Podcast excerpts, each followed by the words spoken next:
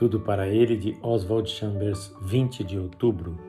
Será que a vontade de Deus é a minha vontade?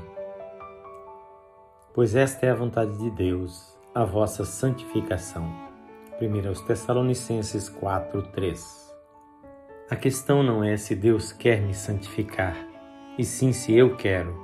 Estarei disposto a deixar que Deus opere em mim tudo o que ele realizou através da expiação e está a meu dispor? Estarei disposto a deixar que Jesus se torne a minha santificação e que a vida dele se manifeste em meu corpo mortal? Veja 1 Coríntios 1,30. Você pode se enganar pensando que está muito desejoso de ser santificado, mas no fundo você não está, não. Você precisa sair do nível de apenas desejar e passar ao nível da ação. Submeta-se a Jesus num ato de fé resoluto para que ele se torne santificação em você e a grande maravilha da expiação de Jesus se tornará real na sua vida.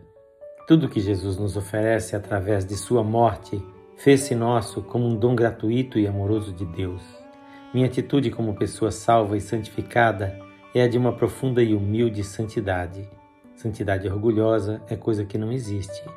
Uma santidade baseada num profundo e sincero arrependimento e num senso de inexprimível vergonha e degradação e na maravilhosa compreensão de que Deus provou seu próprio amor para comigo pelo fato de que, mesmo sabendo que eu não me importava absolutamente com Ele, fez tudo pela minha salvação e santificação.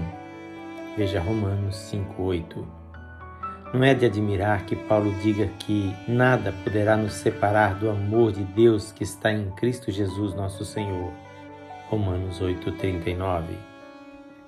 A santificação torna-me um com Jesus Cristo e nele um com Deus.